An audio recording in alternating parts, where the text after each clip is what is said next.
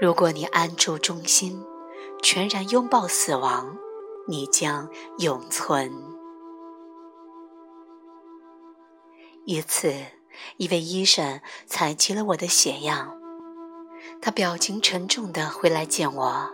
他说他带来了坏消息，他很遗憾我得了癌症。坏消息，我禁不住笑出声来。当我看他时，我发现他很吃惊。不是每一个人都能理解这样的笑声。后来，结果发现我没有得癌症，这也是一个好消息。真相是，在我们爱上癌症之前，我们不可能爱上帝。贫穷、孤独、失去，不管我们用的是什么象征。让我们痛苦的是我们附在他们上面的好和坏的概念。我曾看望过一位长了个巨大肿瘤的朋友，医生说他只能活几个星期。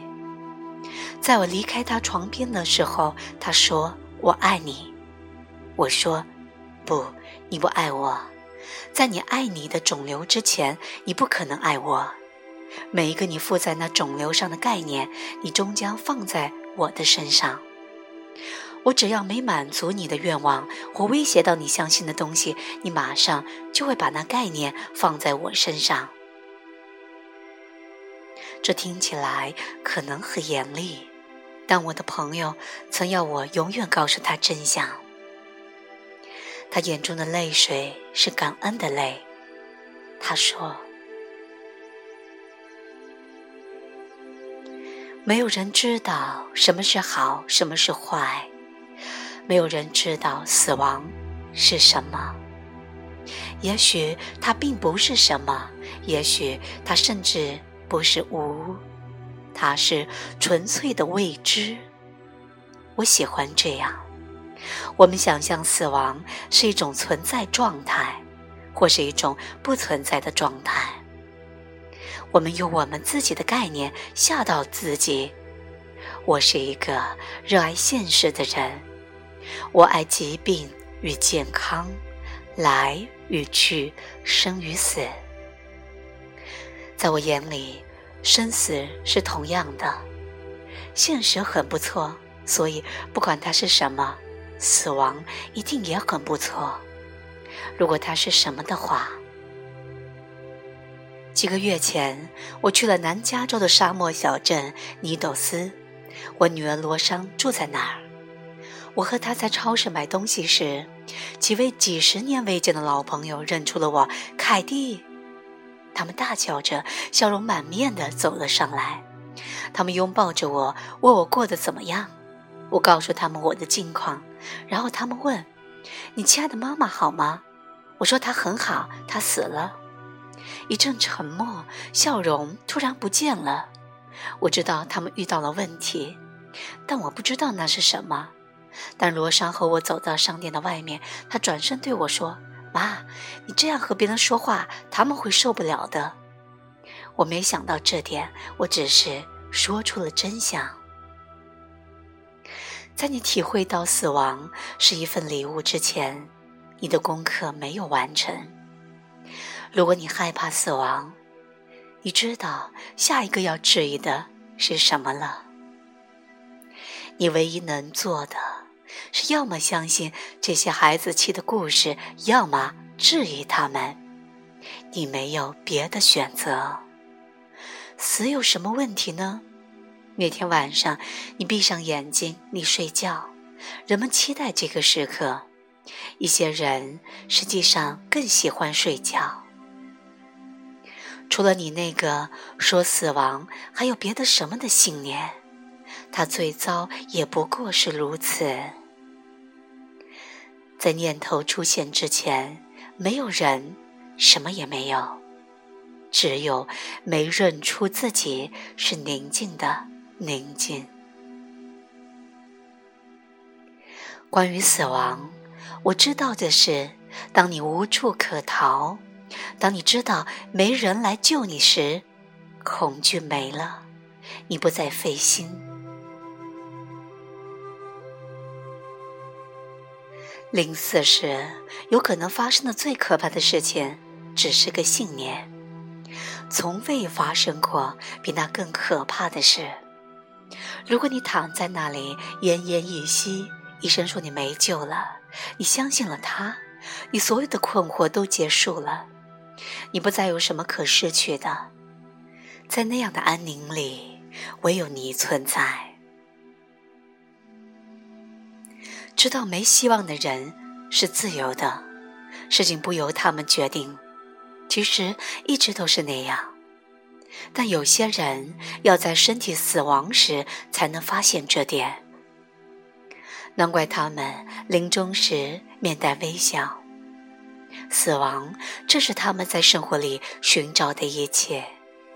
他们放弃了自己在掌控的错觉。没有选择，就没有恐惧。他们开始认识到。除了一个梦，什么也没有诞生过，什么都不会死，除了一个梦。当你对死亡有了清晰的认识，你可以全然的和一个临死的人在一起，无论他似乎正在经历怎样的痛苦，都不会影响到你的喜乐。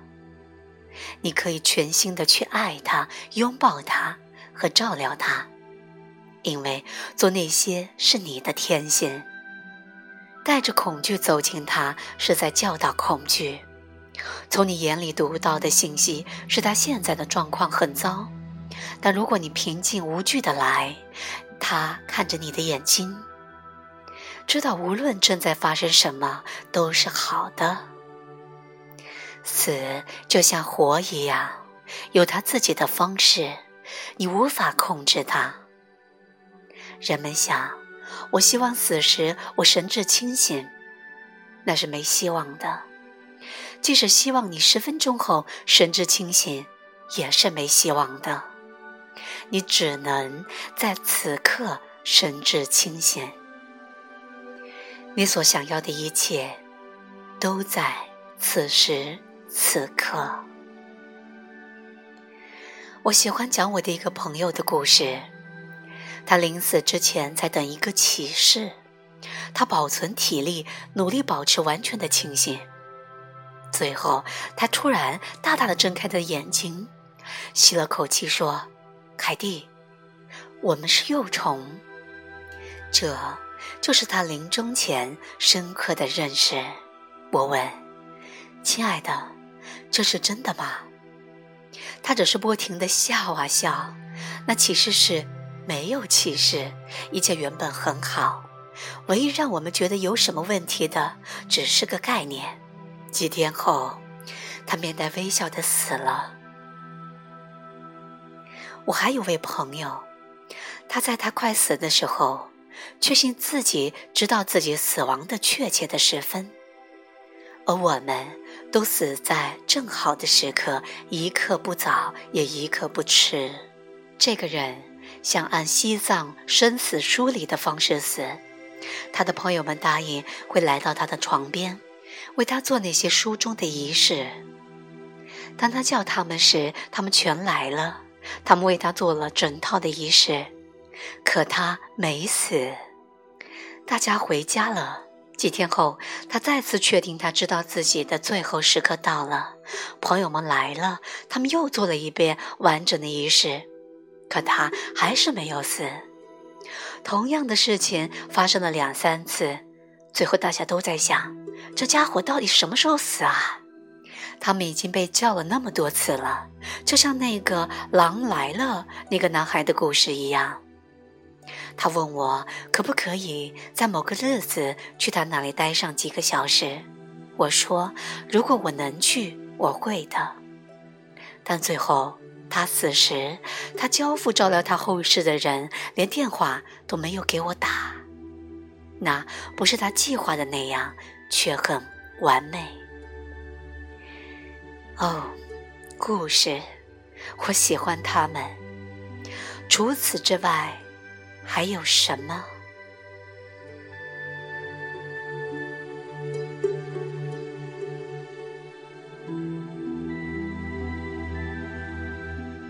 喜悦无处不在。来自拜伦·凯蒂，由文学分享。